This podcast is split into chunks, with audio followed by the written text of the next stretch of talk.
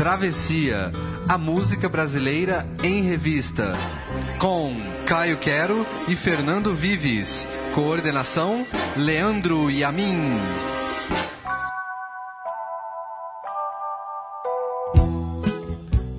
No dia 15 de outubro de 66, estreava na TV Record o Pequeno Mundo de Ronivon, programa do Príncipe da Jovem Guarda voltado para o público jovem. E logo de cara, o trio que tocava no programa ganhou destaque, e no ano seguinte, vida própria. Arnaldo Batista, Sérgio Dias e Rita Lee Jones, mais conhecidos como Os Mutantes. Era o início da mais revolucionária banda de rock brasileira. Eu sou Fernando Vives. E eu sou Caio Quero. E os 50 anos dos Mutantes é o tema de hoje do Travessia, a música brasileira em revista, aqui na Central 3.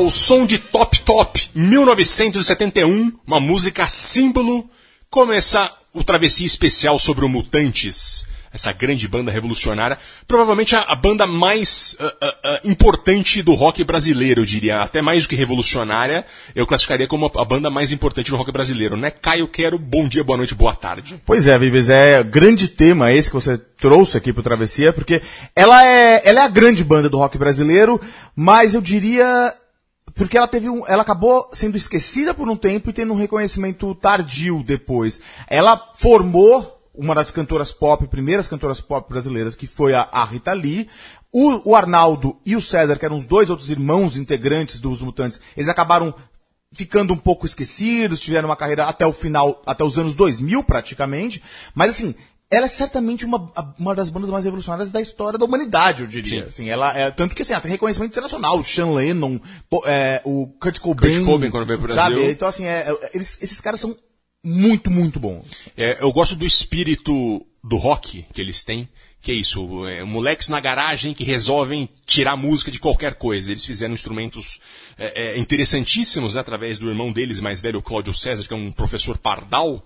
E, e, e, aí eles chegaram bem longe nisso, experimentaram muito e é, é, tem essa decadência que você falou, que a gente vai acabar falando no decorrer do programa, por conta da, do, do, excesso de rock progressivo e também do Exato. excesso de drogas, né? aquelas viagens dos anos 70. E felizmente houve a retomada nos do, no, a partir dos anos 90 já, inclusive por conta de um livro que vai servir de base aqui pra gente, que é o livro A Divina Comédia dos Mutantes, do jornalista Carlos Calado, lançado em 1995 pela editora 34, que, que, do qual baseamos grande parte dessas informações e que serve como base para qualquer coisa que se faça sobre os mutantes. Pois é, e assim, uma, se tem uma coisa que fez com que os mutantes fossem tão grandes, tem, tem algumas características dele. A primeira é, é o que a gente ouviu agora nessa música, Irreverência, né? Essa música do, do álbum Jardim Elétrico, de 1971, que tem essa coisa de, de, de usar esse top-top aí como... A gente, todo mundo entendeu o que quer dizer o top-top. Uhum. E a música então, assim, é uma música muito irreverente, é muito bem humorado. A outra coisa, eles têm um experimentalismo naquela época, uma sofisticação musical enorme. O Sérgio era um grande guitarrista. O, o, Arnaldo também um grande instrumentista e um cara que pensava a música de modo vanguardista. E a Rita Lee era a Rita Lee que tinha essa, essa coisa pop, essa coisa de saber, de misturar música brasileira. Muito carisma. Muito carisma. E a, a, Rita Lee que trouxe os Mutantes, fez os Mutantes a, a cantarem, né? Porque os Mutantes eram, gostavam de, de, de, de música instrumental no início. E quando então, começaram a cantar, começaram a cantar em cantar inglês. inglês. A Rita Lee que puxou os caras, a Rita Lee que ajudou os caras a se aproximarem dos tropicalistas. Então, ele tem toda essa, essa, essa grandiosidade aí na, na música deles aí. E especificamente sobre Top Top, uh, é a música dos Mutantes, os três sempre assinavam juntos, é o estilo Lennon e McCartney, McCartney e o Liminha, que posteriormente seria incorporado à banda. Nessa época ele ainda estava tocando como músico convidado ali, né? É, como a gente disse, acho que talvez seja a música mais com a cara dos mutantes e por isso a gente escolheu ela para abrir o, o, programa. E como ela é contemporânea, né? Eu, se eu não me engano, quem, a, a Cassia Eller gravou uma gravou, versão a música dessa gravou no, essa música. No, no, acústico dela. E, e, a versão que a Cassia Eller trouxe, ela é quase sem alteração. Claro, Exato. é acústica e tal, mas no, até assim, tudo que tá que parece moderno e desbocado, engraçado da Cassia Eller já tá lá, tá lá igualzinho no, no, no, no álbum de 71. Aham. Uhum. E é o, a, como você falou, o top top, né? É, era uma frase usada pelo personagem Fradinho do Enfio, popularizada na época, e que significa é, exatamente isso que vocês sabem. E, e eu gosto muito da, da, dessa coisa o que eu não ganho eu leso, que é bem o espírito deles, assim, é, tipo, é, e a gente é. vai falar um pouco dessas provocações dele, né?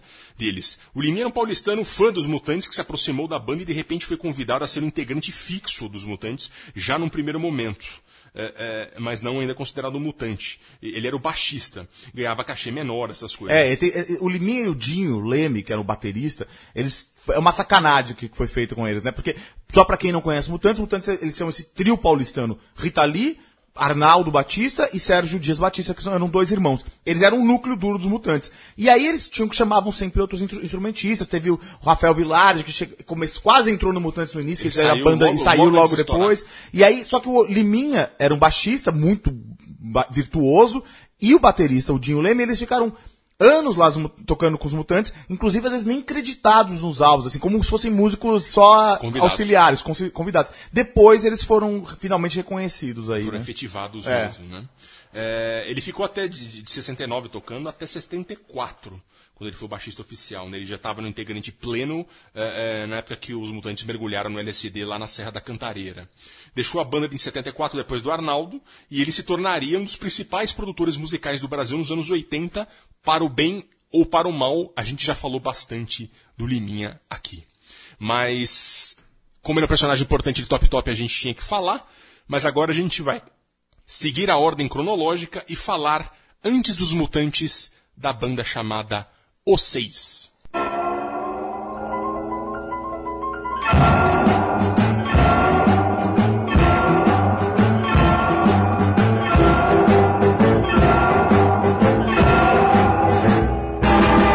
Cismei outro dia quis me suicidar.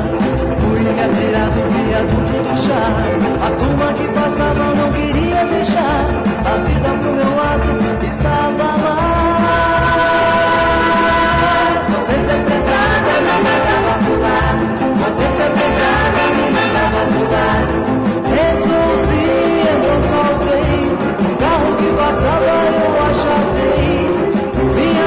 lá.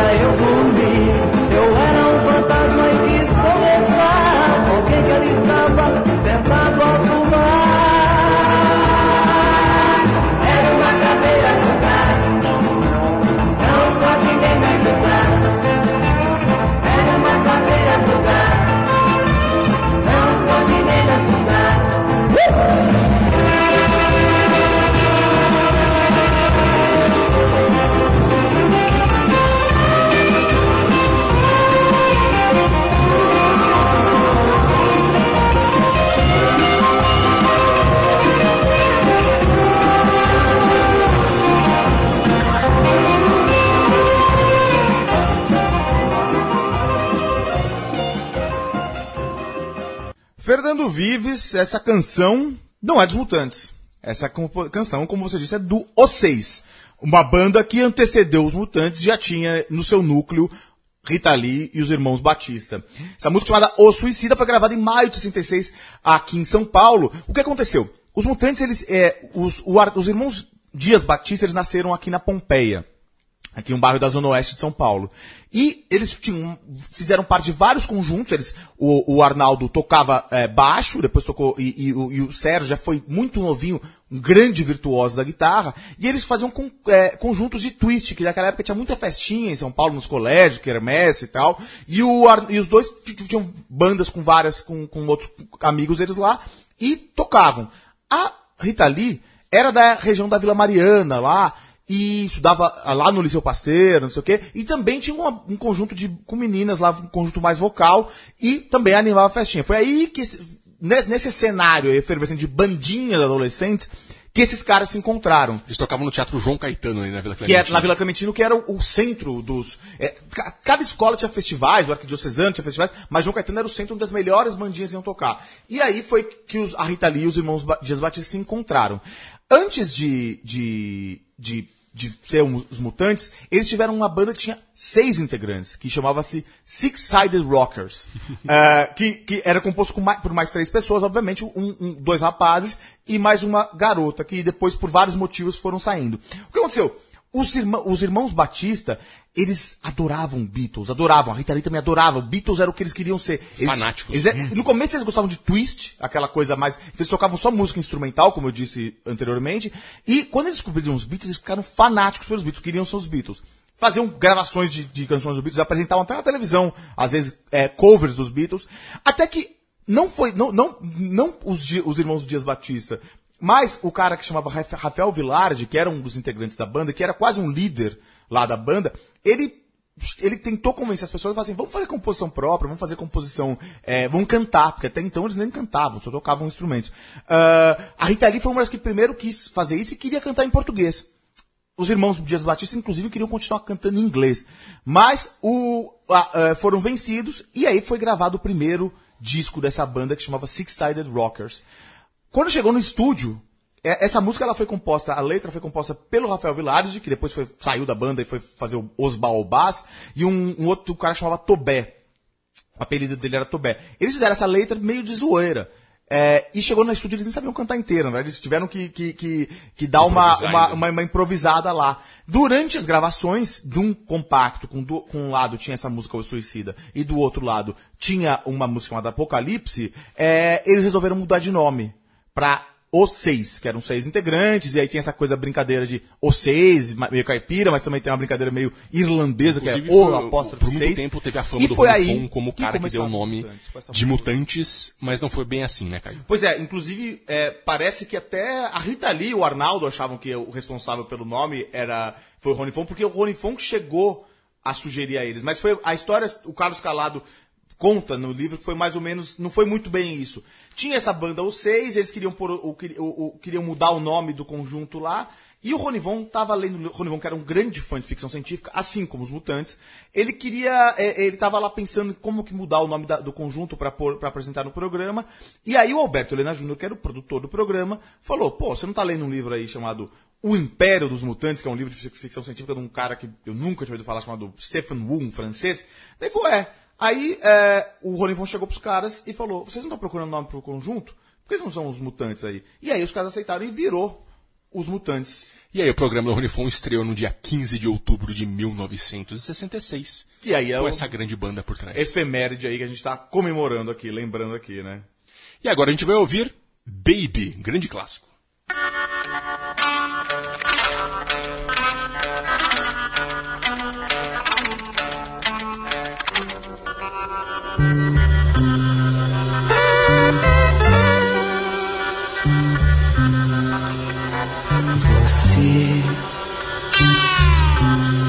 Precisa saber da piscina, da margarina, da Carolina, da gasolina.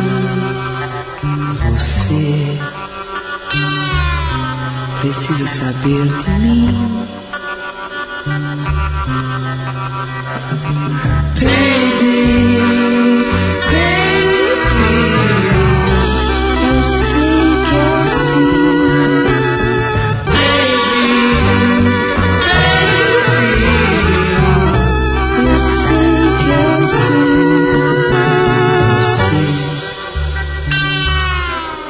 Precisa tomar um sorvete na lanchonete, andar com a gente, me ver de perto, ouvir aquela canção do Roberto.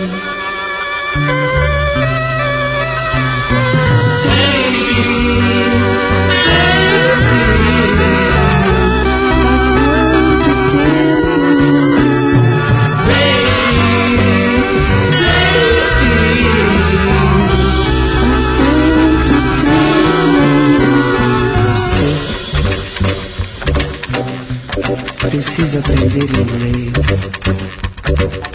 Precisa aprender o que eu sei e o que eu não sei mais. E o que eu não sei mais. Sei.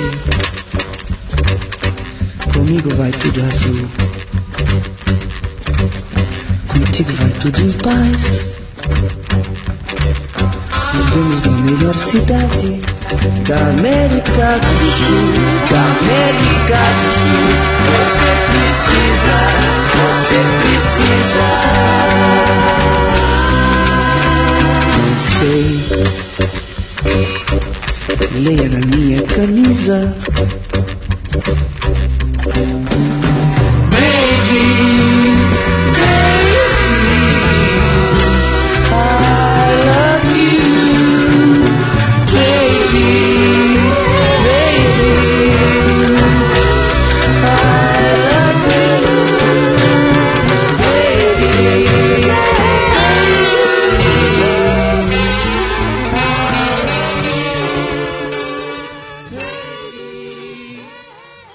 Então Baby, com os Mutantes. Primeiro disco de. No disco de estreia do, do- da banda, em 1968, chamado, o disco chamava Mutantes, Os Mutantes, me desculpa. E essa música, pra mim, eu acho que ela tem alguns. é, é, é, a importância dela estar nesse, nesse programa nosso aqui é por vários motivos. Primeiro, essa canção não é uma canção dos Mutantes. Todo mundo já ouviu essa canção com a Gal Costa, com o Caetano Veloso, essa é uma composição do Caetano. Por que, que é importante ela estar aqui? Uma, os mutantes, eles fizeram parte do movimento tropicalista. Eles estão na foto, que a gente sempre cita aqui, aquela foto icônica do disco, do do, disco, né? do Tropical ou Panda de Circense. E os mutantes, eles tocaram com o Caetano, tocaram com o Gil é, em festivais. Eles estavam, eles eram a, a- a banda de rock que seguiu o tropicalismo. Eles eram a, a guitarra elétrica do tropicalismo era era era os mutantes. E eles, eles, então assim, essa, essa, esse disco deles, o primeiro disco deles, ele tá totalmente influenciado pelo tropicalismo. Não só pelos tropicalistas que todo mundo se lembra, Gil, Caetano e Tom Zé, mas também por outro elemento aí, às vezes escondido do, tropicalista, que, do tropicalismo, que foi o maestro Rogério Duprá. Um grande é, maestro de música erudita, mas que tinha estudado com Stockhausen na, na- na, na Europa, um cara de música de vanguarda, e que, que passou com trinta e tantos anos, ele estava meio desiludido, voltou pro Brasil e começou a produzir discos de música pop. Entre eles, os Mutantes. Ele trabalhou em quase todos os. na- Na fase áurea dos Mutantes, ele trabalhou, ele produziu todos os discos dos Mutantes. Ele fez a orquestração de todos os discos dos Mutantes. E qual que é a outra importância desse, dessa, dessa, nessa música aqui? Ou seja, só pra resumir. Primeiro, é uma música tropicalista que mostra a coisa mais. essa proximidade dos mutantes com o tropicalismo. E a outra coisa, não importa que essa música não seja composta pelo trio. Eles fizeram outra coisa com essa música. O instrumental dessa música muda tudo. Eles transformaram essa música numa música muito psicodélica. Esse teclado é maravilhoso. Sim. Esse teclado é uma coisa impressionante, né? Pessoalmente, eu acho que é a melhor versão. Com todo respeito àquela Eu também acho, eu também acho, mas eu acho, é, porque esse teclado, essas referências que tem, que são do Rogério Duprat, essas, essas- essas intervenções, é tudo muito novo, muito moderno, assim. Essa música é monumental, como você gosta de dizer, Fernando Vives. E a gente vai agora para outra música eh, importante da história deles, que é Dia 36.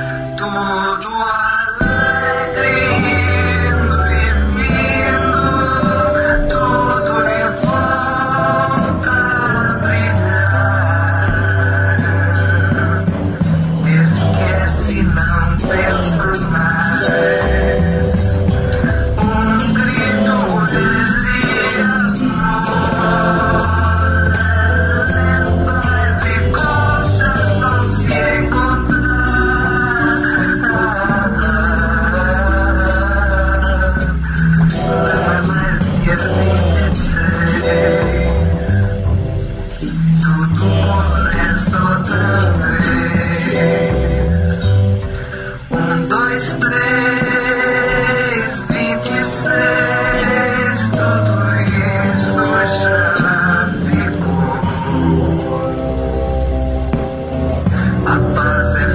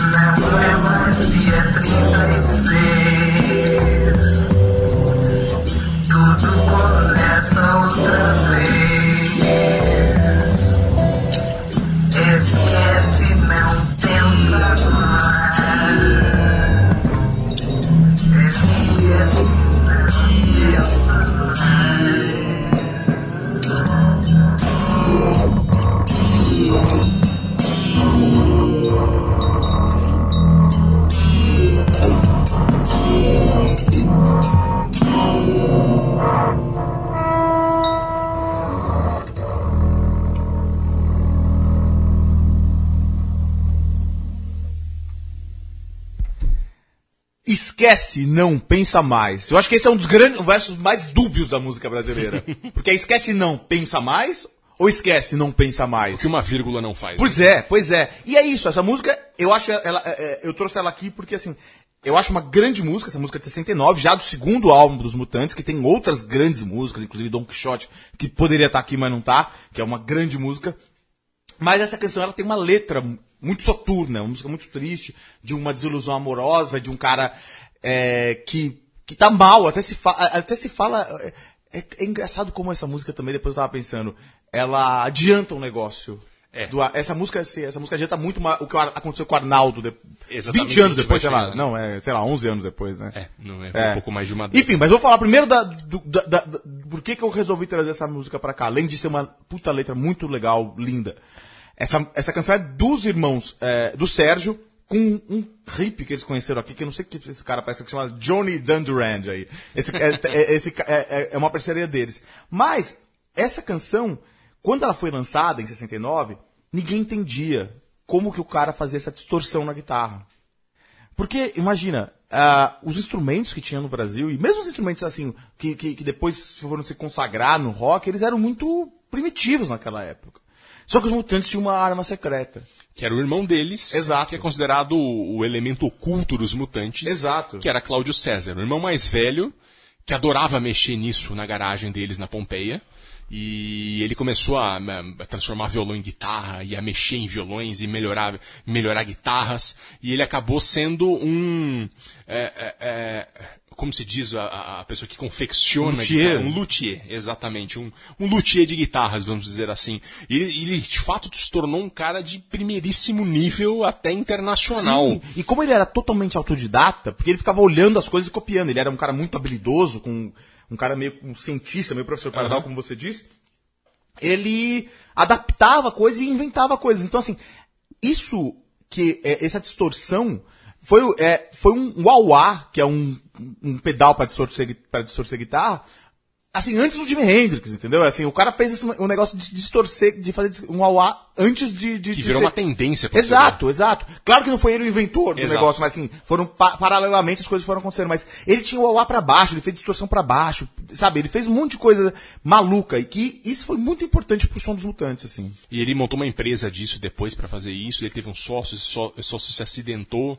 Ele teve altos e baixos, mas ele acabou sendo uma referência disso.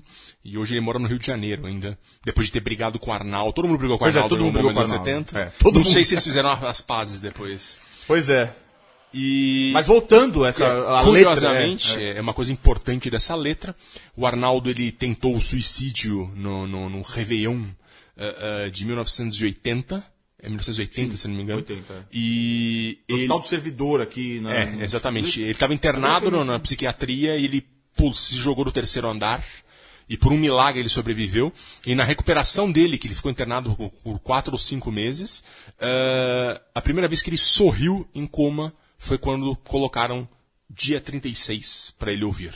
Pois é, né? E essa música, a letra dela já, já fala dessa, desse, desse conflito. Depois a gente vai falar mais É. que o Arnaldo viveu uma, uma barra pesadíssima. E é, né? e é uma coisa que não era muito dos mutantes daquele tempo, eles eram animadinhos, Sim, sempre fazendo coisas engraçadinhas, tal, às vezes até excessivamente é, é, jocosas, é, é, mas e aí de repente tem essa música que é um tanto soturna.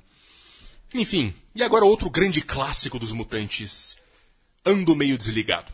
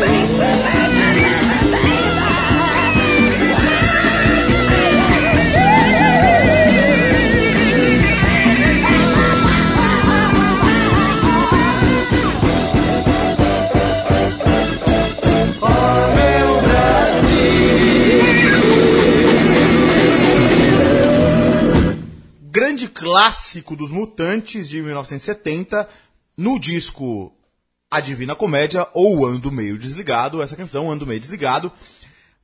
Essa canção ela fez cover dela até do Kid de Abelha, se eu não me engano. Se eu não me engano. Essa, essa, e, essa é uma das músicas que ficaram mais famosas dos Mutantes. E representou até um turning point, assim, pra eles. Os Mutantes, eles tinham essa coisa muito maluca. Eles eram malucos pra caramba, usavam, fumavam maconha pra caramba, eles usavam outros tipos de droga pra caramba. Eles faziam, aprontavam todas, porque é engraçado porque isso é uma coisa importante. Eu tava falando da relação deles com os tropicalistas, mas é, é assim, né? Quando os, os Mutantes lançaram o primeiro disco, tipo, o Arnaldo e a Rita tinham 19 anos, sei lá, o Sérgio tinha 16 anos, o Caetano tinha 25, o Tom Zé tinha 30 anos. Então, assim, é, tinha uma diferença de idade importante. Assim, Era uma pivetada, Era né? uma pivetada mesmo. E aconteceu o quê? E eles eram, adoravam chocar as pessoas. Eles adoravam cho- chocar. Daí, nessa época do ano meio desligado, eles estavam fazendo um, um teatro, uma peça de teatro no Rio de Janeiro, uma coisa absurdamente maluca, que, que, que faziam as maiores barbaridades no palco lá, com o intuito de chocar mesmo as pessoas. E eles estavam acostumados, eles gostavam de, de, de, de, de provocar. Então, assim, eles iam nos festivais, eles eram vaiados, eles adoravam aquilo. A Rita Lee aparecia vestida de noiva, depois vestida de noiva grávida, Exato. falsamente grávida. E isso era um choque, imagina, a gente tá falando da virada dos anos 60 e É, 70. pa- pare- é, parece, hoje parece uma bobagem, isso, mas as pessoas ficavam chocadas. A mãe dela ficava chocada. E eles adoravam chocar o público. Eles adoravam virar de costas pro público se, se os caras estavam chegando. Então, assim, o que aconteceu? Quando eles fizeram, é, eles já, já, em 1970, quando, quando eles gravaram essa música, eles já estavam em outro, outro nível, já estavam assim, as pessoas já estavam acostumadas com as, com as maluquices deles, estavam, as pessoas já estavam gostando, as pessoas já eram fãs deles, as pessoas já, a Rita Lee já, já fazia comercial de televisão da Rodia, da Shell, eles já eram um casalzinho que todo mundo conhecia. E aí, eles estavam, eles gravaram essa música para esse espetáculo de, eles compuseram essa música para espetáculo de teatro que eles estavam fazendo no Rio. Só que é, eles iam estrear no, no teatro, alguém falou, olha, não pode estrear porque vocês vão participar do Festival Internacional da Canção, quarto FIC, que chama o Festival Internacional da Canção, que ia ser no Tuca, aqui em São Paulo. Então eles tiraram essa música aí do, do- da teatro. peça. Mas o que aconteceu? Eles gravaram essa música meio às pressas, eles não tinham nada muito pronto para o Festival Internacional da Canção, estavam meio doidões, tinham fumado um baseado. O Arnaldo tinha feito, o, o Sérgio tinha feito um, um andamento de guitarra baseado no- numa música dos Zombies, o Time of the Season, isso aí de acordo com o Carlos Calado, que é. Parece, parece mesmo, parece mesmo. parece. E aí os caras estavam lá e fizeram essa letra de mês ligado baseado em, em. no que eles estavam doidões lá, mas é uma música de amor. O que aconteceu quando eles, quando eles tocaram essa canção no Tuca? A plateia adorou. Eles não estavam acostumados com isso. Eles sempre eram vaiados. Eles sempre eram vaiados. Sempre participavam dos festivais, eram vaiados e de repente todo mundo gostou deles. Pois é. E agora a gente vai por uma polêmica, polêmico disco deles de 1970 que foi lançado só em 2000, Technicolor.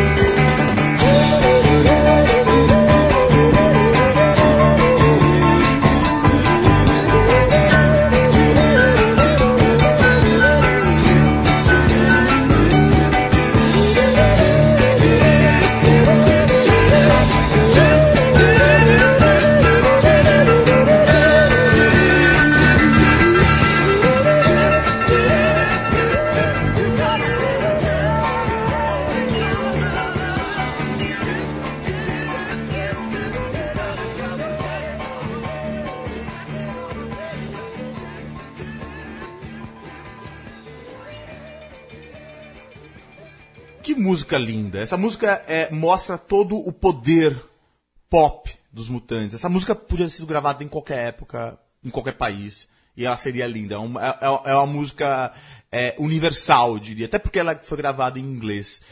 Gravada em 1970, durante uma excursão que os Mutantes fizeram de última hora para a França. A- Elis Regina ia, ia tocar no Olympia e não pôde por algum motivo. Chamaram os Mutantes, eles foram lá, tocaram e depois eles gravaram um disco na França. Um disco é, é com, com o intuito de chegar no mercado internacional, no mercado francês, mercado é, inglês, principalmente. Então, esse disco ele traz várias canções, versões de, de músicas que, que os Mutantes tinham feito em inglês. Então, por exemplo, Ela é Minha Menina virou Oba Oba X mais Chuchu.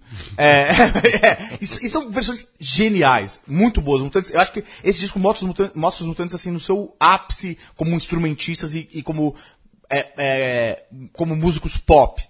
Só que aconteceu o seguinte, quando foi gravado esse disco, eles gravaram meio a toque de caixa no estúdio internacional lá. Quando foi, depois que foi gravado, é, a gravadora viu que, tipo, não era bem isso, que eu- eles não- achavam que o público inglês não ia aceitar muito bem, o público americano também não. Enfim, perdeu-se Engavetaram. engavetaram. E ficou essas gravações lá guardadas por anos, até o, o autor desse livro que a gente está se baseando aqui, o Carlos Calado, descobrir que existiam isso aí. E aí esse disco foi lançado em 2000 na forma de CD, obviamente, com uma capa feita por um grande admi- admirador dos, dos Mutantes. Sean Lennon. Foi o Sean Lennon que desenhou a capa do Technicolor. Filho do homem. Filho, Filho do do homem. Lennon. Filho do John Lennon, que por sua vez era o grande ídolo dos Mutantes. O, a Rita Lee gostava mais do Paul McCartney, acho que o Arnaldo gostava mais do John Lennon, mas eram os grandes ídolos deles. E aconteceu isso. Em 2000, o filho do homem fez a capa para um disco perdido dos Mutantes. Que bom que o Arnaldo viveu pra ver isso. Pois é. E agora a gente vai pra uma outra especialidade deles, a paródia. Minha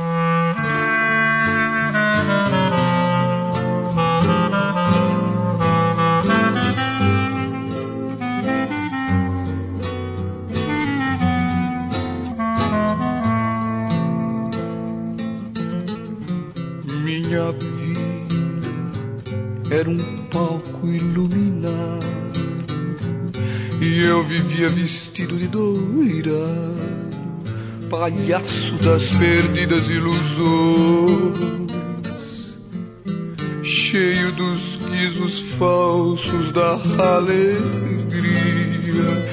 Eu vivia cantando a minha fantasia entre as palmas febris dos corações. Meu barracão lá no morro do Salgueiro tinha o cantar alegre de um viveiro. Foste a sonoridade que acabou.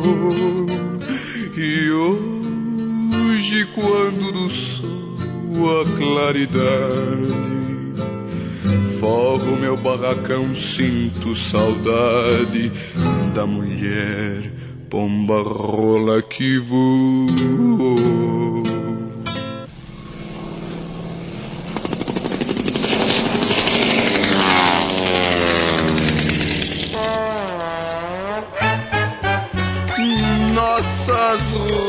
Roupas comuns de penduradas Na corda qual bandeiras agitadas. Parecia um estranho festival.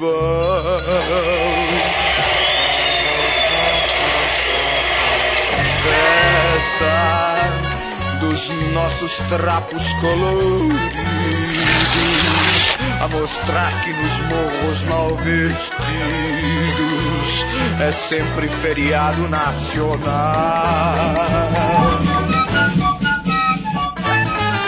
A porta do barraco era sempre e a lua furando nossos cílios salpicava de estrelas nosso chão.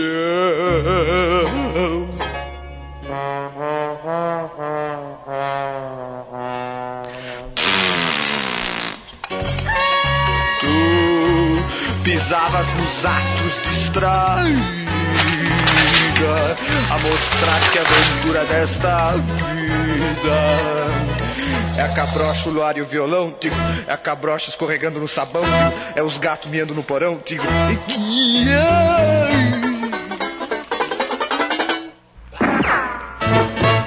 1970 foi realmente o ano dos mutantes. E a gente ouviu agora o que começa com um boleirão. E essa, essa, essa música foi o maior frisson do álbum em seu lançamento ali, do álbum A Divina Comédia ou Ando Meio Desligado, né? O, é um clássico de Silvio Caldas e Orestes Barbosa, zoado pelo grupo, né? Uma Zoado uma- mesmo, Uma né? seresta tal, né? Ele começa com essa voz, assim, muito jocosa. Como vocês perceberam, né? O Arnaldo no vocal cantando de maneira impostada, ao som do violão de Rafael Vilardi, que era integrante do começo, né? E da primeira formação. E, e, e aí, do meio dessa música, tem uma, um plot twist. A música vira uma espécie de Charleston ali, dando a nota de ironia. E o Arnaldo começa a debochar mais no vocal. Suja sonoplastia, tudo coordenado pelo maestro Rogério Duprá e que adorava comprar uma briga dessas com que ele e eles, na verdade, consideravam careta na música brasileira. É, e ele fala, quando fala dos nossos trapos coloridos, surge um som de roupa se rasgando, e tu pisavas nos astros distraída, e surge barulho de algo se quebrando. É, o Rafael Vilardi aprendeu a tocar essa música com um seresteiro chamado Eurides Loyola, que quase caiu duro quando ouviu o que o grupo fez com a música, né? E aí teve o polêmico apresentador de TV Flávio Cavalcante, quebrou um disco dos Mutantes ao vivo no programa dele na TV, quando ouviu essa versão de Chão de Estrelas. Ele sempre fazia isso, né?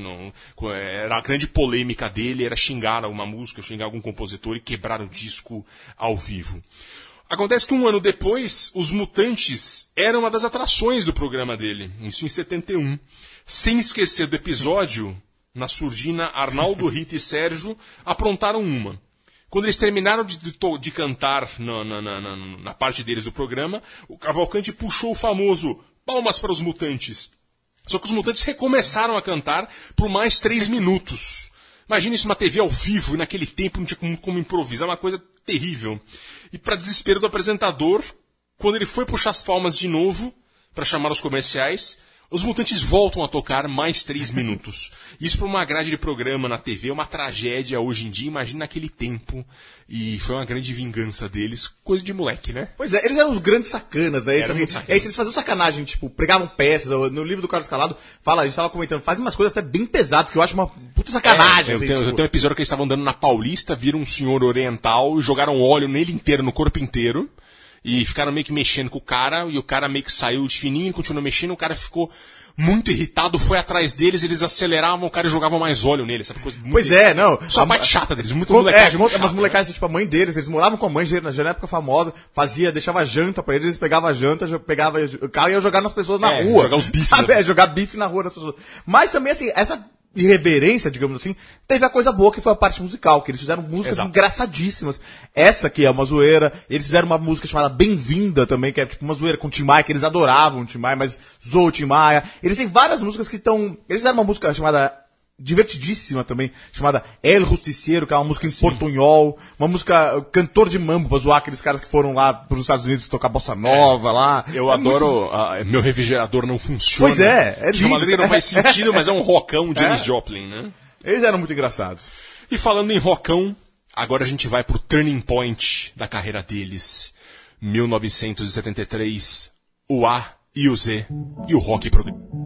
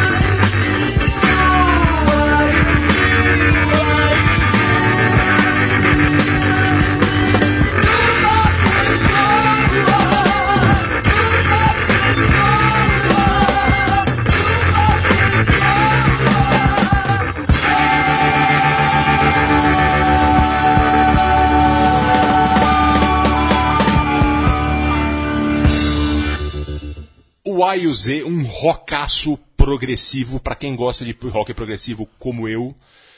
Eu, eu tava contando pro Caio agora no intervalo, em 2001 que eu conheci essa música e eu pirei. Eu ouvia ah, o A e o Z deitado na cama. Só não tinha o LSD. Ainda bem que não tinha.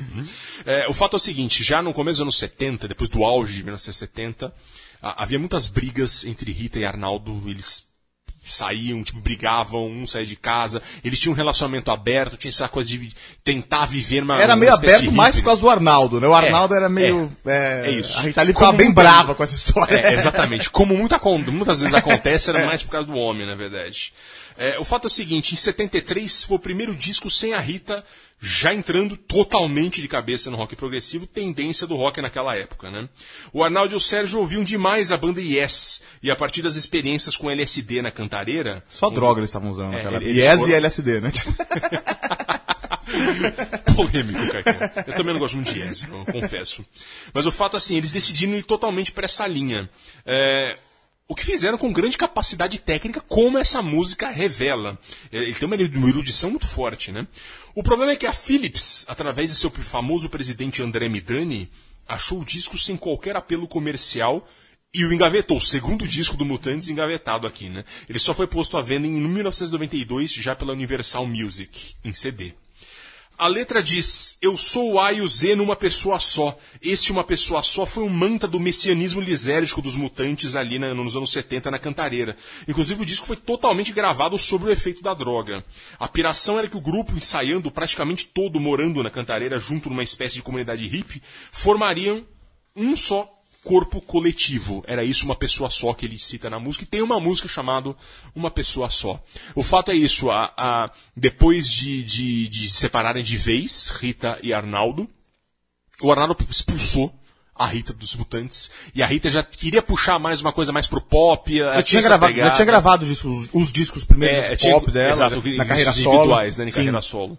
E, Tinha um ciúminho também, parte do Arnaldo, porque a Rita ali tava indo bem, né? Exato. e- Tava é, fazendo ficou sucesso, ficou famosa, comercial, fazia comercial, e ele tava meio puto com isso. É, e daí o que aconteceu foi que o, o- a Rita acabou saindo pra seguir a sua carreira solo. Todo mundo conhece a carreira solo da Dani, que foi uma coisa super bem sucedida. E, e ela também era muito debochada, tanto pelo Sérgio quanto pelo Arnaldo, porque ela não era uma grande instrumentista. Ela tocava lá uma coisa de percussãozinho, um, um pandeirinho ali. É, é. E ela era, o negócio dela era o vocal. E ela cansou de ser zoada por causa disso. E acabou saindo. E aí a Que gente. pena pros mutantes. É. Mas aí entrou num. num- é uma outra banda Porque eles viraram, completamente pouco- é, diferente. viraram alguma coisa completamente diferente mesmo. E nessa pegada, agora a gente vai ouvir a carreira solo de Arnaldo Batista. Hoje percebi que venho me apegando às coisas materiais que me dão prazer.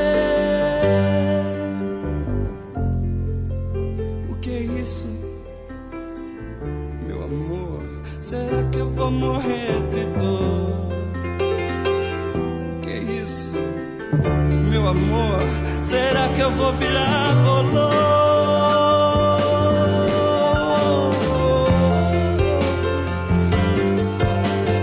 Venho me apegando ao passado e em ter você ao meu lado.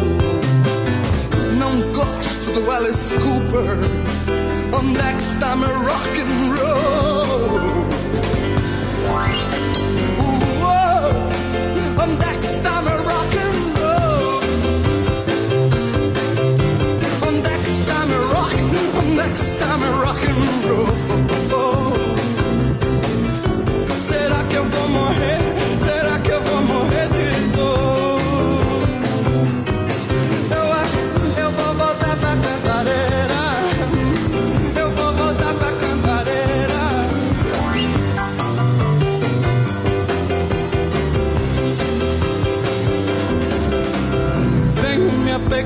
os meus sonhos e a minha velha motocicleta.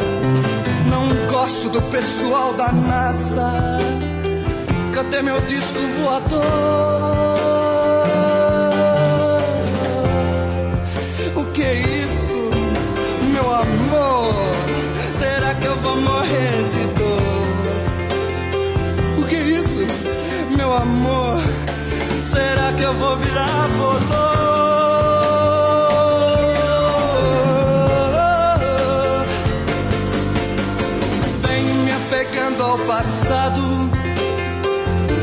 Você ao meu lado. Não gosto do Alice Cooper, onde é que está meu rock and roll? Yeah, yeah.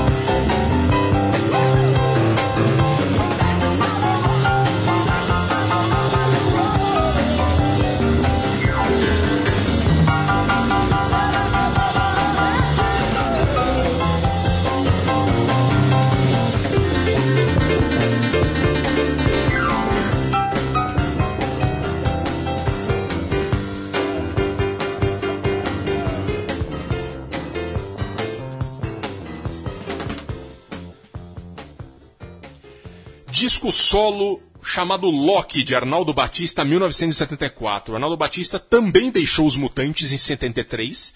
Eles vivendo nessa comunidade hippie e todo mundo malucão, malucão. De repente ele começou a surtar em 73. 73 é o ano da virada dele, já sem a Rita. E no primeiro momento ele achou que ia voltar em algum momento com a Rita e não voltou, e aí começou uma confusão. Aí ele brigou com o Sérgio, brigou com, com o Liminha, brigou com todo mundo dos Mutantes, e aí ele também saiu. É, é, o fato é o seguinte: esse disco, que é um primor musical. Nossa, é um dos grandes Né, discos da música brasileira. Esse disco é, maravilhoso. E- Esse teclado que ele faz, teclado no piano, é, é- é musicalmente uma coisa impressionante. E, e tem essa coisa, e, tem, e a outra coisa que eles que no e Z não tinha, é muito bem humorado também. É. Ele tem as letras assim, o, o humorzinho fino dos mutantes, que foram, foi perdendo um pouco no A e o Foi. Z. É, eles foram totalmente pro lado sério. É, acontece que ele consegue juntar os extremos, porque ele é engraçadinho, tem será que eu vou virar bolor, aquelas coisas, porém já com todos os sintomas da depressão agressiva Sim. que se instalara sobre o, ex-líder dos mutantes, o Arnaldo. É, esse disco foi bancado pelo Roberto Menescal, que era executivo da Philips à época, que decidiu intervir pouco no trabalho. Aí, de novo, ele resgata Rogério du, Duprá para ajudar nas gravações e nos arranjos. É, como a gente falou aqui, ele deixou os Mutantes 73 após estar fora da casinha, segundo relata o Carlos Calado em seu livro. Né? Os demais integrantes daquela fase, o Sérgio, Liminha e o Dinho, se incomodaram muito. E após uma briga, o Arnaldo resolveu ir para a carreira solo mesmo. É, nessa época, o Arnaldo desenvolveu comportamentos muito estranhos, como, por exemplo, colecionar sacos de lixo eh, em casa e não estava fedendo, ele não tirava os sacos e trazer um suposto anjo de cemitério de um metro e meio de altura para sua casa, famoso inclusive por estar na contracapa desse disco. Eh, segundo relatou o empresário da banda no início dela, o Toninho Petkov, nos anos É um artista 60. plástico importante, Antônio Petkov. É. É. E ele foi no começo ali do- dos Mutantes, ele foi Foi empresário, empresário, da banda. Em 74, o Arnaldo foi visitá-lo na Itália, onde ele, onde ele morava, e chegou dizendo que pretendia morar um- um- pretendia montar um disco voador e queria que Toninho fosse o comandante da nave. Aí o Arnaldo tirou os pés do chão. É, a Rita foi expulsa da banda pro Arnaldo, né? Como, como a gente falou antes, né? E aí a Rita deu um chega pra lá definitivo. O Arnaldo no começo tranquilo, depois ele ficou muito mal com isso. E acho que esse disco, e particularmente essa música, são uma assinatura do desespero com esse fim definitivo do casamento deles, né? Venho me apegando ao passado e de, de ter você ao meu lado. Era a Rita que ele estava falando, intercalava com uma piração total, né? Não gosto do pessoal da NASA, cadê meu disco voador? É, e uma história importante sobre a obsessão do Arnaldo com a Rita. Em 76, ela, grávida, foi presa pela ditadura que plantou bitucas de maconha na casa dela, na rua Pelotas, na Vila Mariana. O Arnaldo foi vê-la na prisão e, e ele perguntou, viu, que ela estava grávida e falou: Quem é o pai? E ela falou: Você não conhece, disse a Rita. Eu posso ser o pai do seu filho se você quiser. O Arnaldo falou. A Rita ficou possessa, falou, cara, sai dessa, meu filho tem pai sim. Acabou. Pois é, o Arnaldo, ele, é, a Rita Lee e o Arnaldo, eles têm essa. Tem um grande documentário pra quem quer conhecer mais sobre o Arnaldo, que chama Loki. É um documentário muito sensível. Do qual a Rita não Não participa, participar. porque a Rita tá, tá brava com o Arnaldo até hoje. E o, Arnaldo, depois do acidente dele, ele disse que ele não foi. de- depois ele fala que ele não tentou suicídio, ele queria fugir. Depois do acidente, ele foi morar numa cidade do interior de Minas, com. Juiz de Fora. No Juiz de Fora, num sítio e tal. Ele começou a pintar quadro, camiseta. Ele se tornou uma pessoa bem diferente, ele é uma pessoa dulcíssima. Eu tive uma pra, um- é, prazer de entrevistar ele e o Sérgio uma vez, há pouco tempo, quando os Mutantes fizeram uma espécie de revival aí. E ele é uma pessoa muito sensível, mas muito doce, até parece uma criança, assim. É, é um cara interessante, assim. Quem puder assistir esse documentário aí, é bem legal. E os Mutantes acabaram ali já no fim dos anos 70, o Sérgio viu que não estava rolando, e o rock progressivo teve uma decadência muito forte. rápida, né? É. De repente, estava no auge, de repente acabou. Assim, o disco, a, a moda disco acabou é, é, é, passando por cima e o rock virou uma coisa mais pop. Quem tava no rock progressivo se deu mal. E os mutantes acabaram, começaram a fazer show para 20 pessoas, e aí foi, foi um desespero. É, o fato é que, felizmente, Arnaldo sobreviveu essa suposta tentativa de suicídio, e aí. Eu não vou lembrar o nome da mulher dele, que acho que é. Não É, sei- também não vou acho que é- lembrar, acho que é é- Lucinha, alguma coisa assim. Mas é uma mulher incrível. Que ajudou ele, muito, É, ele tá até hoje firme por causa dela, ela que, que superou tudo isso. E pra acabar agora, esse Travessia Especial Mutantes, qual que é o legado dos mutantes, né? Esse livro do Carlos Calado, A Divina Comédia dos Mutantes, ajudou muito as pessoas a redescobrirem isso, numa época que se lia muito livro ainda, né? relativamente no Brasil. E, e as pessoas começaram a regravar. O Ney Mato Grosso já tinha gravado a Balada do Louco nos anos 80, e o Patufu, em 95, gravou Qualquer Bobagem, que é uma música do Tom Zé e Mutantes, ainda da época da Tropicália. É, e essa, essa regravação do Patufu, com um clipe muito bonitinho, que eles estão num DKV, é, é, revelou o Patufu para o Brasil há 21 anos no, no, no- na MTV que tinha o clipe. é, em 1995. Eu lembro desse, desse clipe, é, é, eles faziam os gracejos, aquela coisa engraçadinha do Patufu, que, que é claramente uma herança do trio a, anterior. e né? até a sonoridade do Botafogo parece Mutantes, né? A É. voz dela parece. Exatamente. Da, da Fernanda Takai parece da Rita Lee nos Mutantes. É interessante isso aí. É muito interessante. Essa música ajudou o grupo, o Patufu, a ser eleito a banda revelação daquele ano no Video Music Brasil, que era um prêmio importante da MTV. E foi uma fase, como falei, de redes- redescobrimento. É, é, é, Cássia Eller também gravou, Marisa Monte gravou Ando Meio Desligado. E por aí vai. E hoje, depois eles fizeram novas versões ainda sem a Rita. A Zélia Duncan gravou num, num show. Teve mais gente que cantou no lugar da Rita. Os grandes sucessos com Sérgio e Arnaldo grande banda, talvez um, um dos maiores. ah, talvez, eu acho que junto com o Sepultura são as duas grandes bandas internacionais brasileiras. O Sepultura ele tem uma dimensão dentro do heavy metal que eu, não, eu nem vou entrar muito no mérito que não é minha seara, mas eles são muito reconhecidos. O cara que é fã na Finlândia, no Canadá, na- na- no Japão, fã de heavy metal, ele sabe que é o Sepultura e gosta. E os Mutantes eles têm a coisa mais conceitual, são menos conhecidas, mas Mais influentes, influentes. É, Até o Kurt Cobain, quando veio pro Brasil, foi buscar um disco dos Mutantes. eles quis buscar discos dos mutantes. São incríveis e felizmente ainda estão aí 50 anos depois da aparição deles na TV. Grande tema, Fernando Vives. Caio Quero, parabéns pra você e pro Leandro e a mim, que aniversariaram esses últimos dias de outubro. Leandro Amin que tá falando aqui que o Angra também é bastante reconhecido, né? Ele tava cantando Make Believe aqui. Ele tava cantando aquela música do, do filme com a vozinha fina aqui. O fato é que acabou o Travessia. Até a próxima, senhores. Até. Obrigado.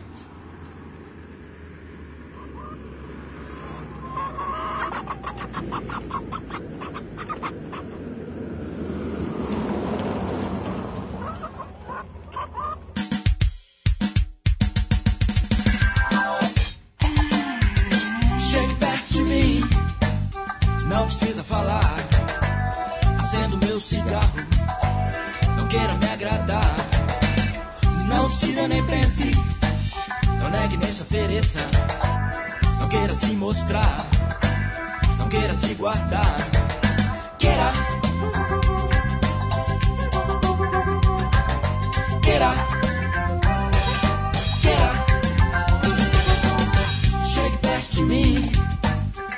não precisa falar.